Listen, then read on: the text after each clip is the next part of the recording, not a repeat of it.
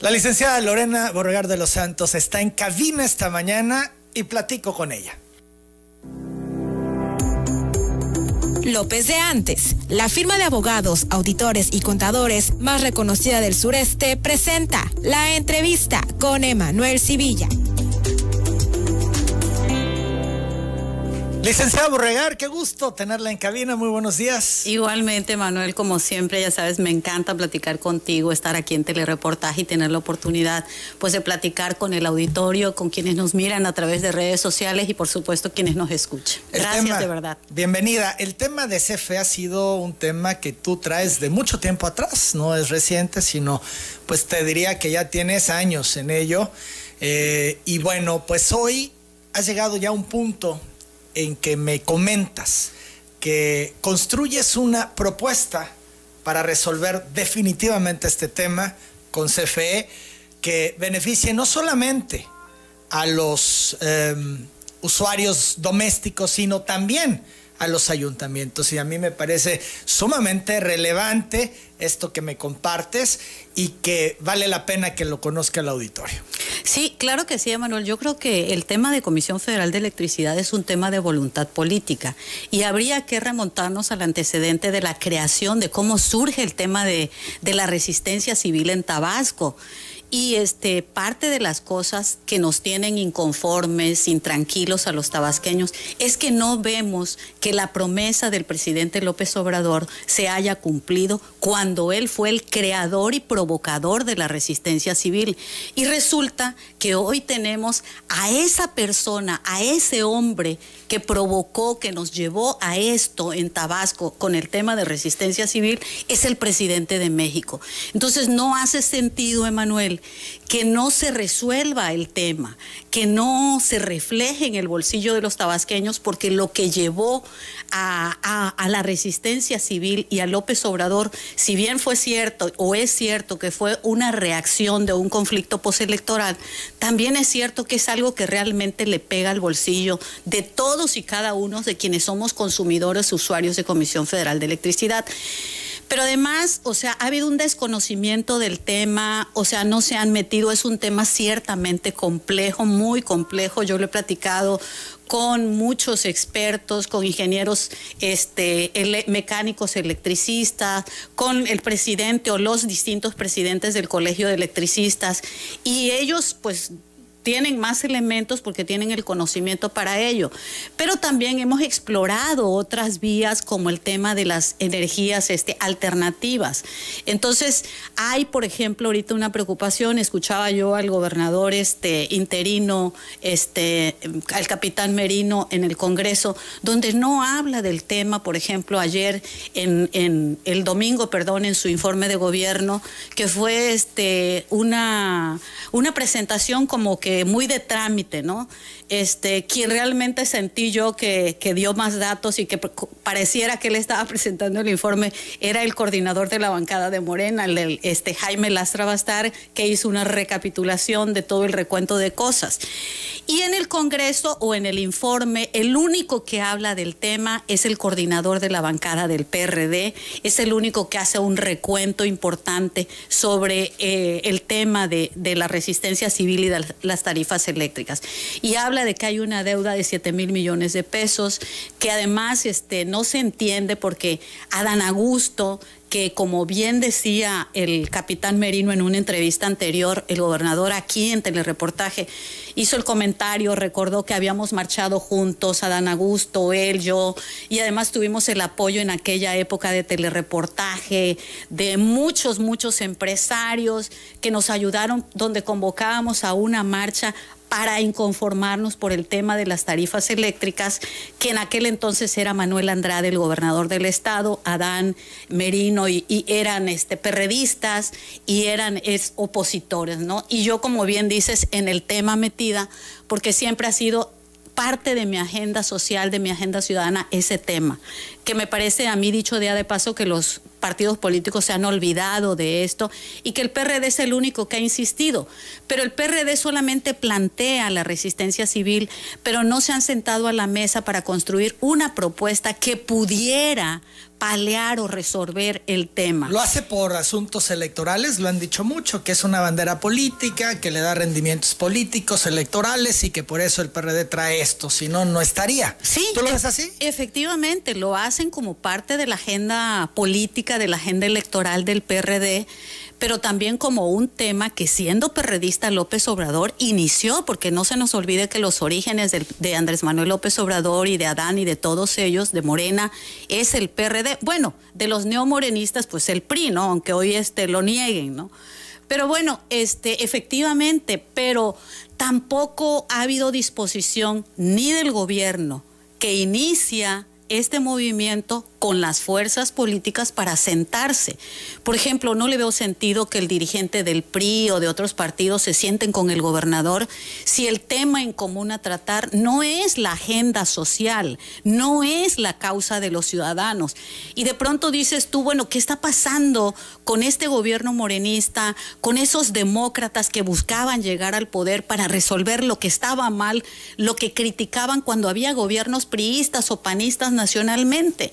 Y resulta que hoy son gobierno y se les ha olvidado que llegaron para resolver algo que ellos decían siendo opositores que estaba mal. Para ti la agenda, en la agenda el eh, número uno tendría que ser el tema CFE? Mira, la agenda, el punto de la agenda tiene que ser el número uno porque es una causa que ellos crearon, un problema que ellos crearon y que hoy tienen la posibilidad, el presidente López Obrador, de resolverlo. ¿Cómo se resuelve? Se, se, resuelve a través de un decreto donde el presidente determine que Tabasco sí es susceptible de que en el diario oficial de la federación, con todas las este, especificaciones legales a las que haya que hacer, porque además la tabla de asignación de tarifas es una tabla muy compleja.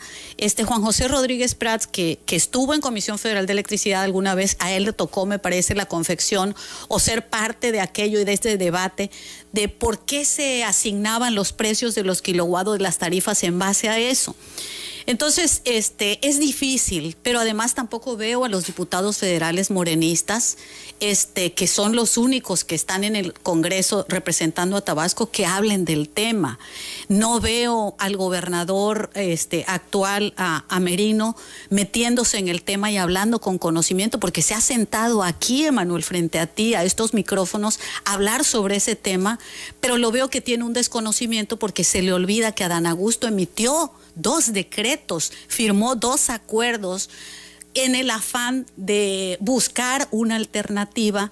El primero fue deficiente, hubo críticas, yo hice algunas propuestas, se replanteó el, convenio o el acuerdo de, de adiós a tu deuda, pero resulta que viene un nuevo gobernante sustituto o interino como Carlos Merino y resulta que no su equipo no se ha dado a la tarea o quien hoy es secretario de gobierno que en ese tiempo con Adán era el de asuntos jurídicos no han revisado el acuerdo dónde quedó el acuerdo nadie nos ha dicho no está vigente porque aquí el gobernador dijo que había que revisar y que se iban a sentar en las mesas con comisión. de hecho hay cuatro mesas que ya se realizaron cuatro mesas por regiones eh, se llevaron a cabo donde estuvieron los alcaldes para atender el tema eh, en particular de los ayuntamientos y los adeudos que tiene con CFE estos ayuntamientos. Ya concluyó, digamos, esta primera etapa donde el gobernador participó en estas mesas.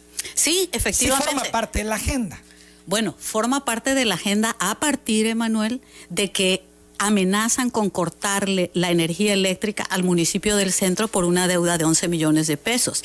Yo vi un video de la alcaldesa de Teapa, de este Alma, Alma Espadas, donde dice que estando el gobernador en un evento, llega la Comisión Federal a cortarle la luz estando ya o habiéndose realizado ya esas mesas de diálogo. Entonces, sí forma parte de la agenda a partir de que amenazan con cortarle la energía eléctrica a los distintos municipios que tienen una deuda impresionante. También el gobernador habla en el informe o este se menciona sobre el tema de un municipio que firmó este acuerdos este y que hasta hoy se debe, que es el municipio de Macuspana, pero también hay que decirlo, no hay una sola denuncia. O sea, hablan de cosas que estuvieron mal, pero los ciudadanos, los mexicanos, los tabasqueños no vemos que haya ninguna denuncia ni en contra de Arturo Núñez, que por cierto lo señala el gobernador con la compra de un helicóptero y dice que no encuentran que es una respuesta del gobernador a lo señalado por el coordinador de la bancada del PRD, pero que además muy mal muy mal planteada porque el papel del gobernador no es llegar a este a descalificar o a confrontarse con la oposición, sino a responder los temas que los partidos de oposición señalen. Y tampoco, por ejemplo, en el caso del helicóptero, que el tema lo trajo a la mesa el gobernador, no hay ninguna denuncia. Entonces, bueno, hay una serie de cosas que no se están revisando con metodología, que solamente están flotando. Tenemos, por lo menos yo tengo la percepción y mucha gente con la que yo he platicado, que este gobierno solamente está flotando, que este interinato es un sobrellevar las cosas para este, que los días transcurran, pero no nos están resolviendo los temas de fondo. Y un tema de fondo del cual deberían de estar súper, súper comprometidos es el tema de Comisión Federal de Electricidad. 8 de la mañana, 51 minutos. Vamos a la pausa. Regresando, Lorena Burregar, ¿cuál sería la propuesta en concreto para resolver este tema con CFE? Volvemos. ¿Cuál es la propuesta? ¿Cómo resolver, Lorena Burregar, toda esta situación con CFE? Has eh, compartido que has eh, platicado con mucha gente, que es un tema que traes en tu agenda desde hace mucho tiempo. ¿Cuál es la solución?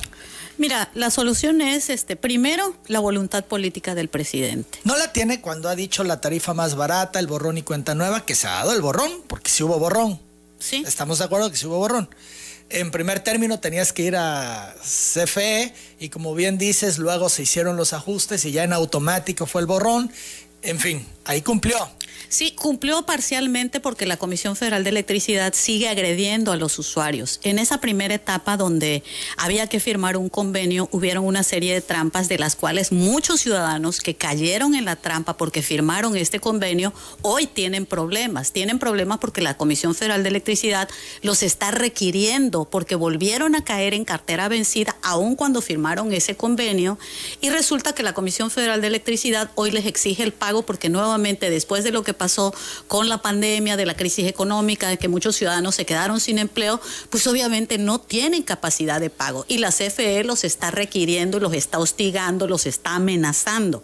Hay pruebas de ello todos los días. Nos llegan este, llamadas, mensajes, recibos de las amenazas de Comisión Federal de Electricidad.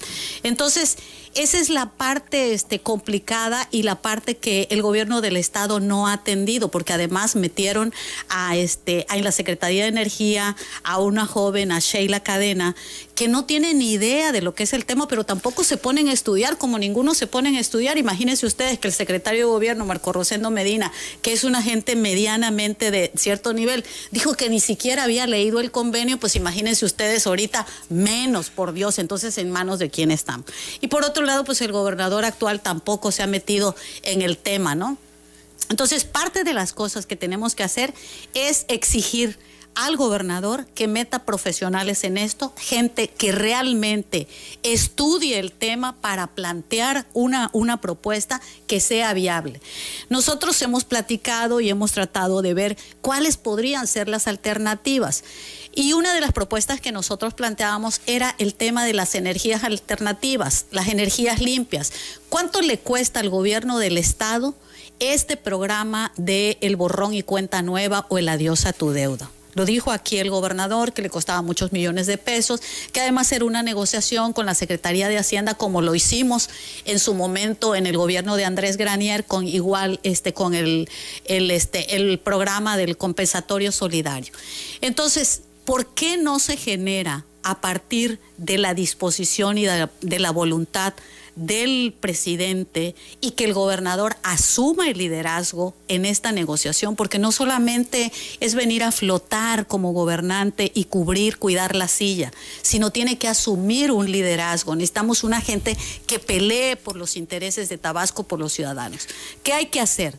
Una de las alternativas que se pudieran construir es el tema de las granjas solares.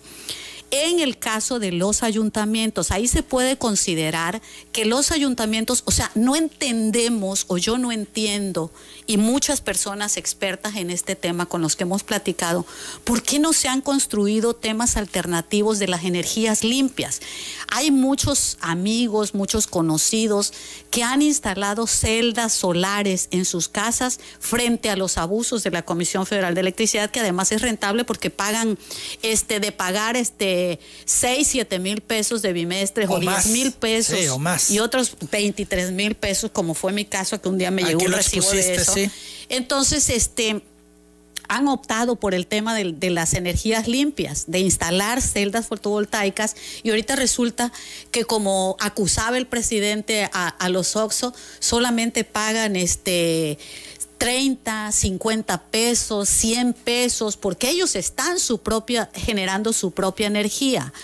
¿Por qué no hay visión de Estado, visión de futuro y colocar a los gobiernos municipales y al propio gobierno del Estado en, un momento distinto este, de que creen, de que genere el gobierno del Estado su propia energía para los edificios públicos y en el caso de los municipios para el alumbrado público, que es lo que le pega a las finanzas. Entonces lo que tú propones para los ayuntamientos y gobierno del estado es eh, colocar paneles solares. Sí, claro. O sea, se llaman, como les dicen, granjas solares. Esta inversión. Esa inversión o sea que sería una inversión rentable. En, lo, en el caso de los particulares, la corrida financiera que te hacen, por lo menos la que a mí me hicieron, porque es una opción que yo estoy considerando, me dicen que la inversión es de 140 mil pesos por la cantidad de energía que potencialmente, de acuerdo a lo que la Comisión Federal de Electricidad dice que consume un usuario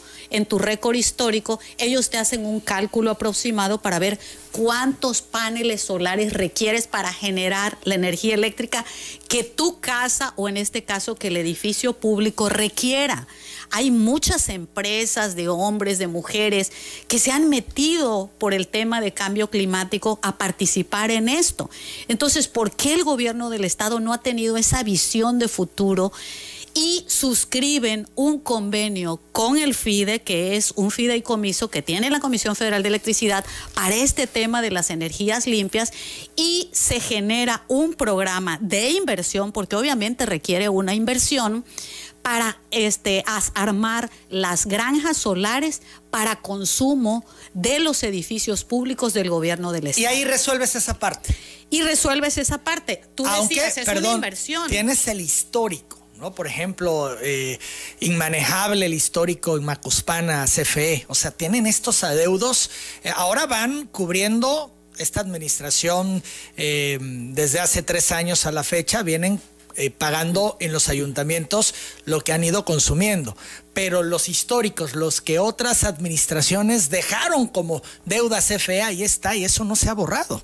De hecho, la titular de la Secretaría para el Desarrollo Energético, Sheila Cadena, ha descartado la posibilidad de una condonación de este adeudo histórico de energía eléctrica a los ayuntamientos. Vamos a escuchar a Sheila que habla al respecto.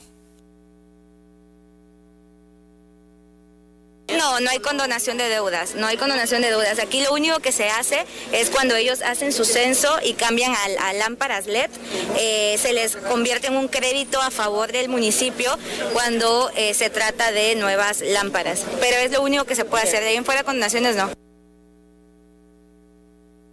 Lorena, ahí está. El tema seguirá porque no se está hablando de la condonación de adeudos a los ayuntamientos, porque más esto le generaría un problema y una presión al presidente, porque en todos los municipios del país estarían pidiendo el mismo trato que se diera aquí en Tabasco. Pero es impagable en los ayuntamientos. Entonces se resuelve el día a día, aunque seguiría habiendo el problema de lo que otras administraciones les dejaron a las siguientes administraciones de adeudo. Sí, pero para quienes son economistas o quienes para, saben de, para quienes saben de finanzas, hay maneras de construir una negociación.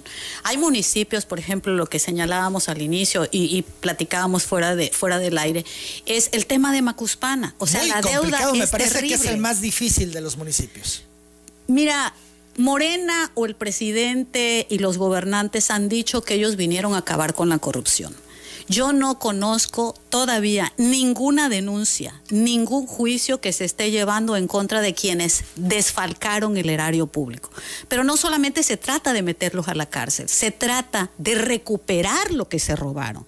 Si este Valerio o Cuco Rovirosa fueron responsables de eso, que los enjuicien, pero no solamente que los enjuicien, sino que restituyan el daño patrimonial ocasionado al municipio del centro. y eso va para todos. Como estamos viendo el caso agronitro con Ansira, ¿no? La detención y además está regresando el recurso, ¿no? De la eh, sobreventa. Es correcto, porque además hay una unidad de inteligencia financiera que sabe qué, cuánto dinero se llevaron, en cuánto en cuanto creció la fortuna de cada uno de ellos. Entonces, ¿sabes qué? Que hagan las incautaciones de las deudas, que se construya una negociación. Van a la cárcel, sí, pero van a restituir el daño patrimonial y con eso se puede, este, digamos, llegar a una negociación en el tema de Comisión Federal de Electricidad para pagar los adeudas que tenga.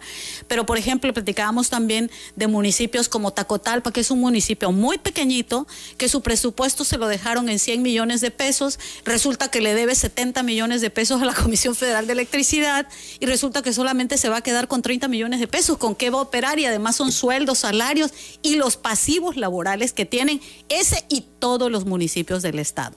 Entonces, ¿qué es? Es momento de, de reiniciar la, la máquina, de replantear las cosas, pero ahí tiene que haber un liderazgo, Emanuel. Si el gobernador Merino, no tiene el conocimiento, tiene que rodearse de un equipo de profesionales que le ayuden, por favor.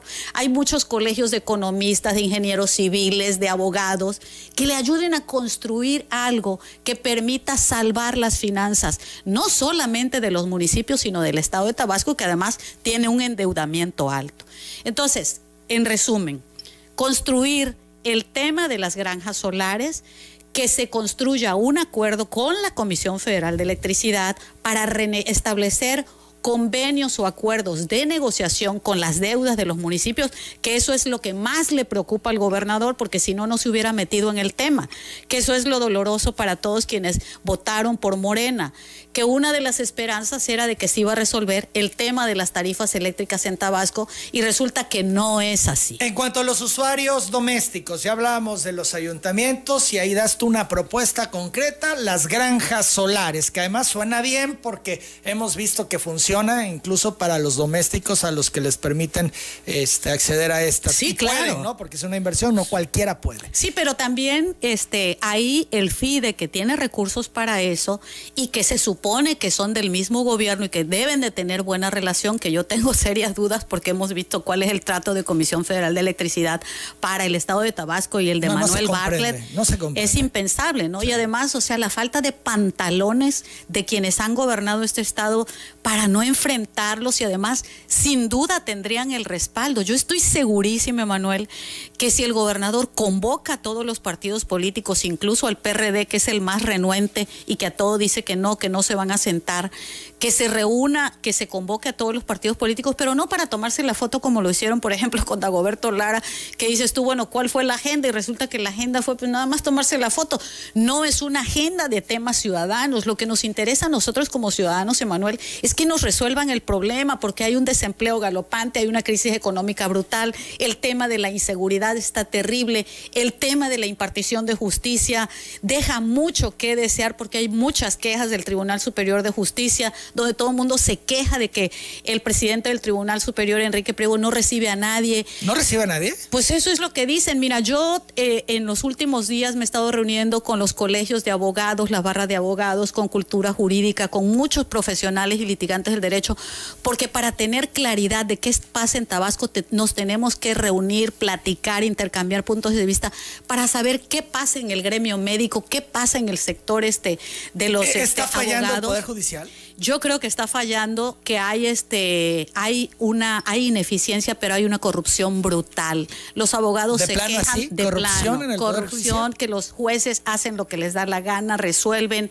La mayoría se tienen que ir a amparos federales, donde este, la justicia federal les da la razón a los abogados y se tienen que revisar las sentencias que se emiten. Pero además va a entrar en una crisis brutal el, el Poder Judicial del Estado de Tabasco, que si bien es cierto, no es en ese caso este, atribuible este caso específico que está anunciando Netflix del tema de este secuestro y va a poner entredicho el sistema de impartición de justicia en Tabasco. Entonces me parece que Enrique Priego, de quien yo de verdad tengo la mejor impresión, fue mi compañero diputado, sin duda es una gente bien intencionada, es un hombre de buena fe.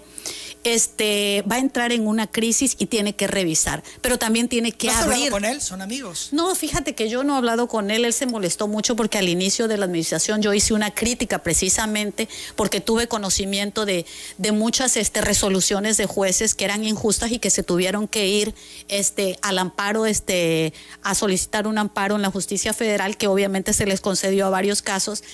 Y este, no les gusta la crítica, Emanuel, y, y no entienden que quienes hacemos la crítica lo hacemos de verdad en el mejor afán, por lo menos de mi parte, y estoy segura que los demás también. Te distanciaste, Enrique Priego.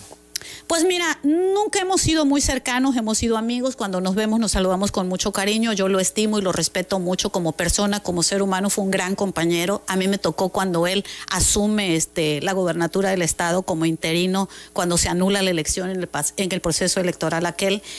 Pero yo sí creo que Enrique Priego no puede delegar en su secretario particular o en sus colaboradores más cercanos ciertas cosas que solo le corresponde al titular Esto del es, ¿nos Poder estás Ejecutivo. diciendo que el presidente del Tribunal Superior de Justicia es ajeno en lo que pasa en el propio Poder Judicial? Pues no recibe a nadie, Manuel. Yo tengo muchos, muchos comentarios de abogados, de muchos este, víctimas de casos que han reiteradamente, y lo he escuchado aquí en tu programa en telereportaje, que vienen pidiendo audiencias y nunca los reciben. Siempre los recibe Pérez Alonso, los reciben otras gentes, pero nunca el titular.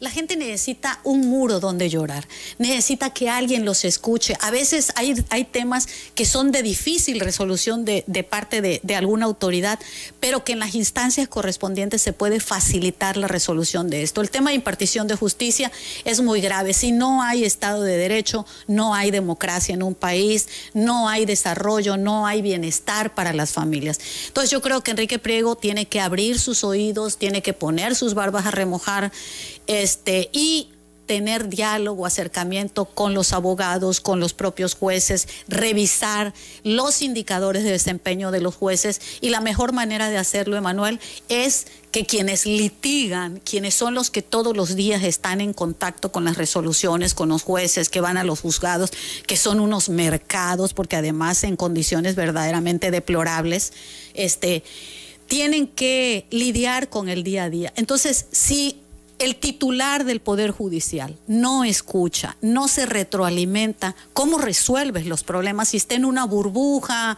solamente pasándola bien en comidas, o sea, en las fotos, en los eventos públicos?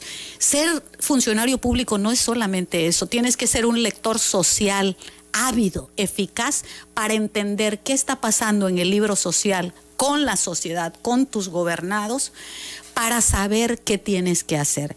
Yo creo que este documental de Netflix, de este caso de secuestro, donde hubo injusticias y donde la juez todavía o los jueces que participaron de esto están en funciones, entonces yo creo que va a meter en jaque al sistema de justicia en Tabasco y que se le va a venir una avalancha que, de la cual siento yo que no se están preparando y que no están considerando, porque hay otros cientos de casos que en lo personal yo he sabido y que te podría enumerar si fuera ese el caso, de gentes que sienten que injustamente no se les está impartiendo justicia. Entonces, a lo menos que tenemos derecho es a eso, pero no solamente es el caso de Enrique Priego, sino de la Fiscalía, de, de, muchas instancias de gobierno que creen que solamente es cobrar y no participar y no ser eficientes en el ejercicio de su función, porque además cada uno de los que hoy están, el gobernador, es el empleado de los ciudadanos. Y los ciudadanos también tenemos que exigir eficacia en el desempeño, ¿no? Entonces, para los usuarios domésticos, eh, la propuesta es el liderazgo del gobernador en el tema para exigir a CFE. ¿Qué cosa? bueno, digo, espero que no sea un imposible. Este, que el gobernador asuma la parte que le corresponde, que revisen bien el convenio, el último convenio que hizo este Adán Augusto López Hernández, porque resulta que te están cobrando la energía eléctrica mucho más cara. Aun cuando tú hayas consumido menos kilowatt, te están cobrando la tarifa 1F, pero resulta que te cobran el doble de lo que cuesta. Pero a ver, una pregunta, porque tú has eh, revisado mucho lo de las tarifas. ¿Es la tarifa más barata la que hay en el mercado, la 1F? En el recibo dice que es la tarifa más barata.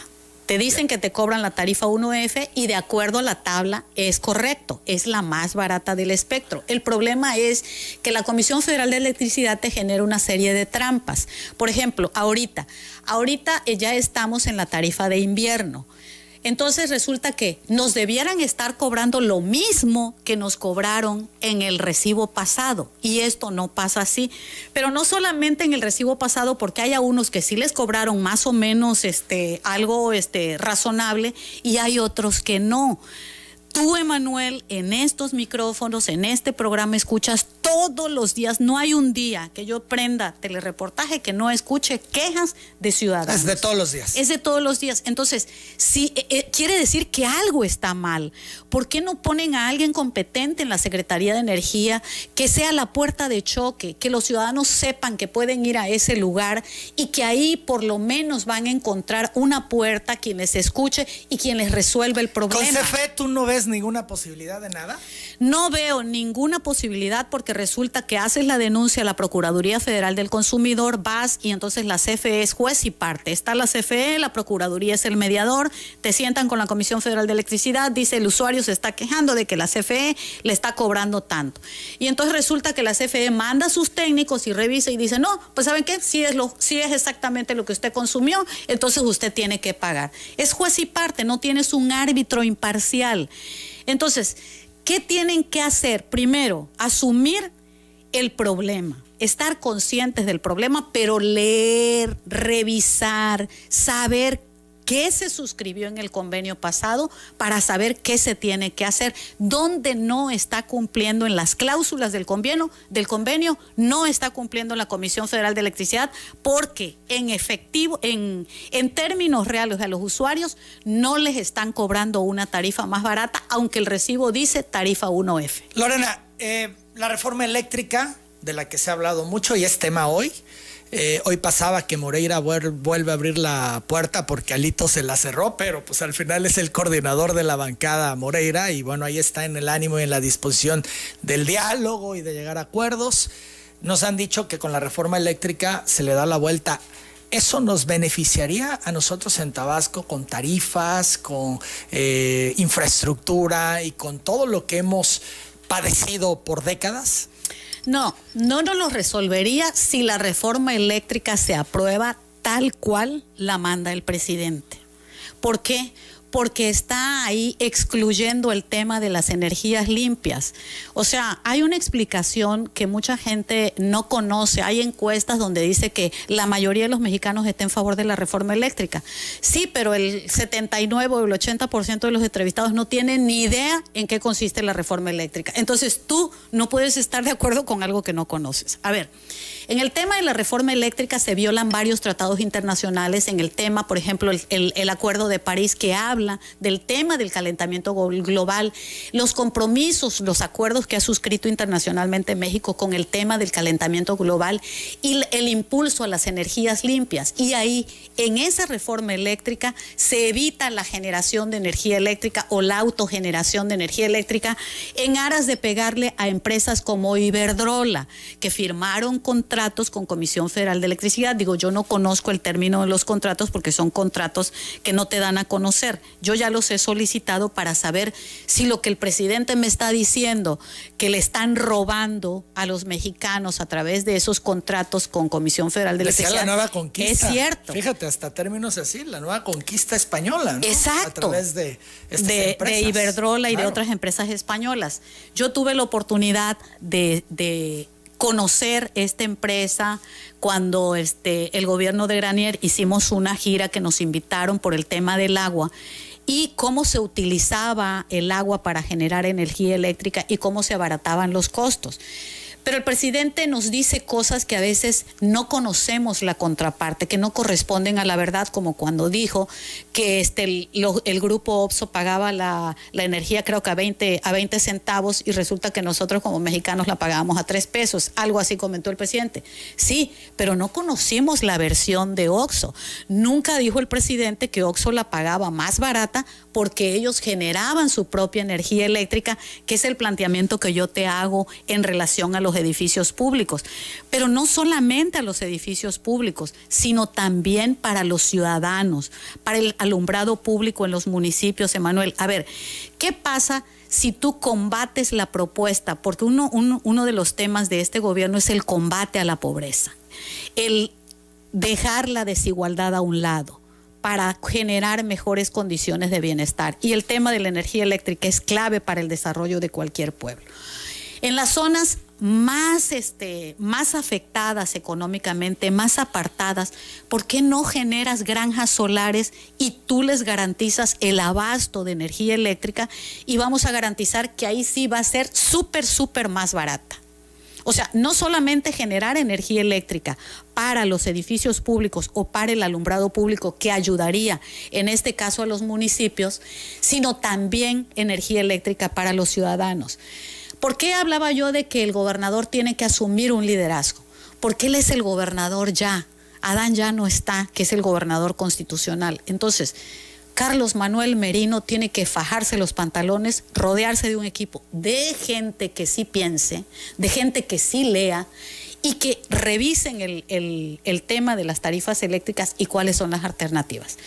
Las alternativas son construir acuerdos sólidos, pero tiene que tener la anuencia del presidente para bajarle los humos a Manuel Bartlett y llegar con datos, con cifras, pero cifras sólidas que sustenten esta propuesta. Que el gobernador genere acuerdos con Comisión Federal de Electricidad y que uno de los acuerdos sea que el FIDE pueda proporcionar a los usuarios electrodomésticos de, con el sistema de ahorro de energía. Esto es con refrigeradores que llevan ya nuevas tecnologías y que te permiten ahorrar energía eléctrica, con este aires acondicionados para quienes tienen la posibilidad de adquirirlos, con ventiladores, con focos de bajo costo. Yo, este, durante el gobierno de Granier, me tocó eh, estar en contacto con la Comisión Federal de Electricidad, con Elías Ayud, cuando el tema de las inundaciones, y a nosotros habían acordado, habíamos acordado con ellos que nos iban a generar un programa accesible para los afectados de las zonas inundadas de este créditos para los refrigeradores a la, a la quinta parte del costo en el mercado, pero que además tenían sistemas de ahorro de energía, de refrigeradores, de aires acondicionados y de focos ahorradores. Y por un desliz de un periódico que acusó a Comisión Federal de Electricidad de que era la responsable de la inundación, el acuerdo se vino abajo concretamente del periódico Milenio en esa época, que fue un escandalazo, este, que casi llegan a los golpes en la Quinta Grijalva, el, uno de los dueños, este, porque estaba muy molesto porque le había, le había reclamado este, que estaba afectando al Estado y les afectó en esa, en la caída de ese acuerdo. Entonces, si ya una vez habíamos construido ese acuerdo, ¿por qué no se le abre este el entendimiento al gobernador y a sus colaboradores para que se construya un acuerdo de esa naturaleza? Esto es que parte del paquete de la propuesta que, te comento es el tema de, de, la autogeneración de energía eléctrica hasta donde la ley lo permite, porque hay ciertas restricciones.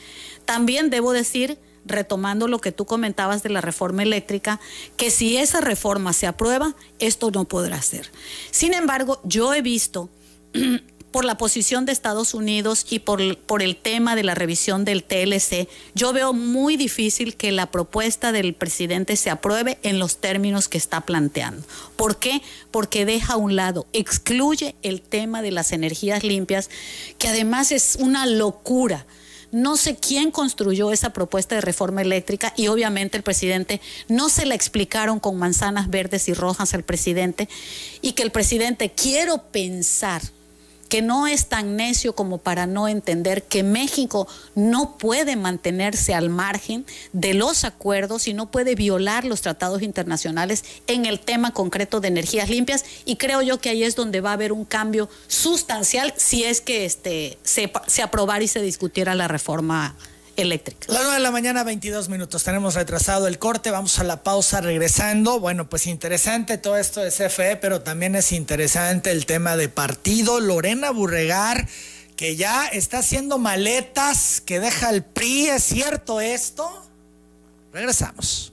Continuamos con esta plática con la licenciada Lorena Burregar. Se ha especulado mucho. Hemos visto que en últimas semanas, en particular, pristas han eh, decidido terminar con su militancia aquí en Tabasco.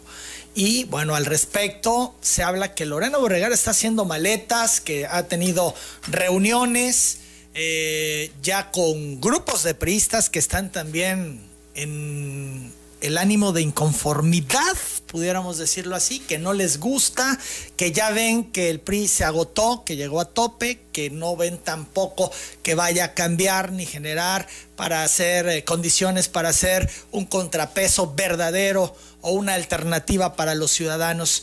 ¿Es verdad esto? Emanuel, te voy a responder esa pregunta, pero antes no quisiera hacerlo sin concluir el tema de Comisión Federal de Electricidad, que es verdaderamente algo importante para todos. Para hacer un resumen del tema de, Comisión Federal de Electricidad es convocar, emplazar al gobernador eh, al capitán Merino para que asuma el liderazgo en este tema. Es un grito de todos los ciudadanos, de cada uno de nosotros, para que hagan algo, por favor, para que resuelvan este tema, pero con una propuesta seria. No esas mesitas que no conducen a nada y que de todas maneras, o sea, la Comisión Federal de Electricidad no lo toma con seriedad. Me parece que el gobernador tiene que sentarse con el presidente o con el secretario de gobernación, que es el puente o el interlocutor entre el gobernador y el presidente, este, para precisar y puntualizar qué necesitamos hacer, pero llevar una propuesta sólida. La propuesta que yo planteaba y que ese es el objeto de, de estar aquí platicando, este, es que se construya esta propuesta como una alternativa para resolver el tema, el tema de las granjas solares para las zonas más, más, este, afectadas económicamente, las más pobres, en el tema de los edificios públicos, del consumo de alumbrado público para los municipios, de los edificios públicos para gobierno del Estado, el tema de la instalación de granjas solares o que se genere la propia energía. Esa sería una. El otro sería un acuerdo, plantear, llevar un documento donde se plantee un acuerdo con la Comisión Federal de Electricidad para que a todos los usuarios se les proporcionen créditos eh, con el tema de este, electrodomésticos que llevan el sistema de ahorro de energía eléctrica y que eso por supuesto va a disminuir el, el consumo de energía eléctrica y por tanto el cobro de, de, de, un recibo de luz con los refrigeradores ahorradores, con los aires acondicionados, con los focos ahorradores y con los ventiladores. Pero además tú te acercas al FIDE y resulta que no eres sujeto de crédito. Todos esos que están en resistencia civil, obviamente que no son sujetos de crédito porque están en buró de crédito o en cartera vencida con la Comisión Federal de Electricidad. Se tienen que hacer un replanteamiento de todos esos pequeños detalles, pero se tiene que hacer un replanteamiento, insisto, serio pero también el tema de las celdas solares, que sea un tema accesible para todos. ¿Por qué? Porque a todos nos interesa pagar menos energía eléctrica si vemos los altos índices de desempleo, los 4 millones de pobres que, se, que ya aumentaron a 56 millones a partir de un tema de la inflación, del desempleo, en fin de muchas cosas. Entonces, la responsabilidad de los gobernantes es asumir el liderazgo y garantizar mejores condiciones de vida para sus gobernados. Entonces, es el emplazamiento también a los partidos políticos. Al PRD sobre todo, que es el que sistemáticamente se niega a entablar un diálogo. A ver, el hecho de que se sienten a construir todos los partidos políticos una propuesta, una agenda social, de nada nos sirven los partidos políticos, este, Emanuel, si han abandonado la agenda social. A mí de nada me sirve escuchar al dirigente del PRD, del PRI o del PAN hablar de que está preocupado por muchos temas si en realidad no hacen nada, si solamente son palabras. O sea, los partidos deben ser este, entes públicos, son entidades de interés público con este, capacidad social, socialmente útiles. Que, que los gobernantes, que los diputados federales de Morena, que los gobiernos de Morena entiendan que ya no son oposición, que no son los que salen a las calles a reclamar, sino que ahora ellos están del otro lado de la mesa y ellos tienen la capacidad de resolver esos problemas que antes dijeron que estaban mal Hoy ellos tienen el tablero de control.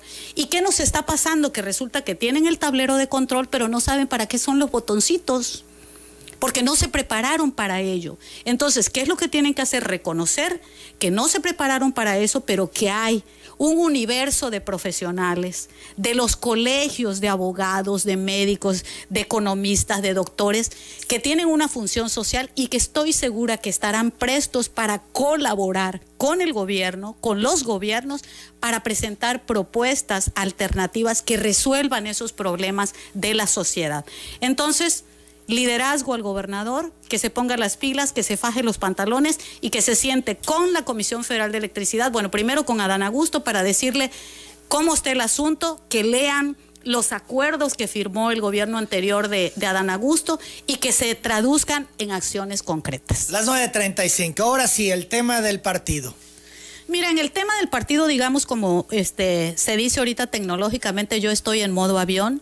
Efectivamente hemos estado platicando este, con muchos, muchos amigos. Yo siempre estoy en contacto, no solamente con priistas, sino con gente de todos los partidos políticos, porque eso me permite tener una lectura social de lo que ocurre en el Estado, pero también cómo están pensando este, actores políticos de todos los partidos políticos y hay quienes no tienen partidos políticos. En el caso de muchos de nosotros, digamos que estamos al mar por todo lo que ha venido pasando, por el tema, tú sabes que a mí me tocó participar, Emanuel, hacer un esfuerzo importante con los dirigentes de partidos políticos, con priistas, con eh, panistas como Juan José Rodríguez Pras, como el propio dirigente del PAN, como la secretaria Solange, este, para intentar construir ese bloque opositor en un proceso electoral como el que pasó que fue un proceso electoral sumamente cuestionado, donde, este, por ejemplo, en el caso de, de, los este, candidatos perdedores, muchos no dijeron nada, muchos no impugnaron, se quedaron callados y como que el que ganó, ganó y el que perdió, perdió, ¿no? Pero hay lecturas más allá de eso, por ejemplo, el papel de la delincuencia organizada en este proceso electoral, que no solamente es privativo de estados del norte como Michoacán o como Tamaulipas, sino que en Tabasco hubo una complicidad o una, una alianza con la delincuencia organizada para que eh, ganara el hoy partido gobernante. y esos son Serios señalamientos. serios señalamientos, pero que a la distancia te vas enterando de cosas como en todo el corredor de parrilla amenazaban a los líderes que estaban en favor de un u otro candidato. Cuando tuvo Morena una candidata como Yolanda Osuna que nadie conocía, este, y no es denostar a Yolanda, que es una, una amiga a quien yo estimo y respeto, que es una, una persona que siempre ha sido técnica, que, ha trabajado en el gobierno y que nadie duda, quienes la conocemos, de que es una, una mujer este, honesta y muy profesional. Pero una cosa es ser este, técnico y otra cosa es dedicarte a la política. Y ahorita, por ejemplo, si revisamos el tema de cómo le ha ido, pues le ha ido como en feria, porque además le están tocando todos los problemas, como el tema del agua, por ejemplo, aquí en el municipio del centro pero además están cometiendo errores. Me han llegado este, las notificaciones de que les dan cinco días a, a los usuarios para pagar, por ejemplo, el servicio de agua, que si no se las van a cortar. Y entonces, qué poca sensibilidad de la autoridad municipal cuando estamos viviendo en una crisis brutal como la que estamos viviendo, económicamente hablando, de desempleo, de pandemia, donde tenemos un pueblo enfermo. Este, ¿Estás evaluando irte del PRI?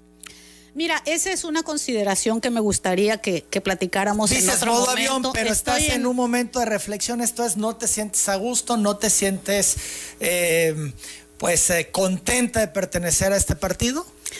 Mira, yo toda mi vida he sido priista y, y, en honor a la verdad, en ese momento, en este momento, no es un tema de mi agenda. Me preocupan más las cuestiones a las que he estado dedicada a resolver mis has tenido acercamientos en particular con Movimiento Ciudadano, que es la ruta que van a seguir varios priistas. Ya se comentaba la semana pasada algunos nombres, Pedro Palomeque, expristas. Bueno, nunca renunció al PRI, dijo que no había renuncia. Es interesante, un priista eh, coordinando los esfuerzos de Movimiento Ciudadano. Eh, es el actual dirigente, amigos de muchos, ya algunos están sumando, otros están por hacerlo. Y se ha dicho que Lorena Burregar está en esta ruta rumbo a Movimiento Ciudadano. Mire, Manuel, se dicen muchas cosas de quienes nos dedicamos a la actividad pública. Este, para mí lo más importante es el tema de la agenda social. Yo cuando este, trabajamos con, con varios este, actores políticos de todos los partidos políticos, del PRD con Juan Manuel Fósil, con este, Javier Cabrera, del PAN con Pedro Gabriel y con Juan José Rodríguez Prats y con Solange. Y este estuvimos este, revisando este, y cuál era el objetivo nuestro y era construir una alianza opositora, un contrapeso en el ejercicio, en, el, en la parte electoral, pero también en el ejercicio del poder público. ¿Por qué? Porque no hay una oposición que vele por las causas de los ciudadanos. Entonces esas son parte de las cosas que tenemos que revisar y que tenemos que hacer no solamente se trata de los partidos políticos, pero además en ese momento dijimos este, que ese proceso electoral iba a ubicar el peso específico de cada una de las fuerzas políticas electorales. Entonces, tendríamos que entrar a un análisis profundo para saber, bueno, Pero tú cuál te has estado reuniendo con varios, nos decías que Yo vas me- tú eh, llevando el pulso de lo que está pasando, pero hablan que te has reunido con Movimiento Ciudadano y que ves con simpatía y que estás haciendo las maletas y que es cuestión de tiempo para que tú ya des el paso, dejes el PRI y te vayas a Movimiento Ciudadano. Mira, yo me reúno con todos, Emanuel. Yo tengo una comunicación muy fluida con Javier Cabrera, con Juan Manuel Fossen, con quienes hemos construido una amistad a lo largo de este tiempo, sobre No todo en los últimos me tiempos. cuesta trabajo. He platicado y platico mucho con Solange, con la secretaria general del PAN, con Pedro Gabriel. Que no tiene lo nada que hago hacer aquí también. en Tabasco el PAN, con todo respeto, ¿no? Por lo que Pues es que- representan, no han podido darle la vuelta y ya ves las broncas que tienen. Ayer se reunió Marco Cortés Con los gobernadores. No fue el del Aguascalientes, Martín Orozco. Ya tienen ahí un cisma de entrada y se están dando durísimo. El gobernador panista de Aguascalientes. Entonces tampoco te va en el PAN. Ahí van ya dos partidos. y del PRI te estarías saliendo. Entonces, por eliminación. No, yo te, decía hace un momento, yo estoy en modo avión y de verdad que este, empezar a trabajar y revisar el tema de Comisión Federal de Electricidad para mí es un desafío y poder aportar, porque siempre dicen que los políticos hablamos, hablamos, hablamos y no generamos nada. Yo creo que es importante, insisto, este, por el bien de- del país y del estado de Tabasco, los ciudadanos tienen que participar, los ciudadanos tenemos que movilizarnos y tenemos que exigir resultados a los gobernantes. y parte de esas la cosas, mañana, 42 minutos. parte de esas cosas, Emanuel, es revisar qué está pasando y que los partidos políticos hagan la chamba que les corresponde. Entonces, por ahora no hablar de el paso que darás próximamente. Esto ya hasta más adelante. Pues te esté diré, totalmente el único paso que tengo que dar es a ir a recoger mi licencia de manejo. Bueno, pues ahí está. Dejaremos pendiente este tema con Lorena Burregar, ¿no? Porque sí, lo que se dice es que ya las maletas las está preparando y el anuncio es hacia Movimiento Ciudadano. Ella dice, estoy en modo avión.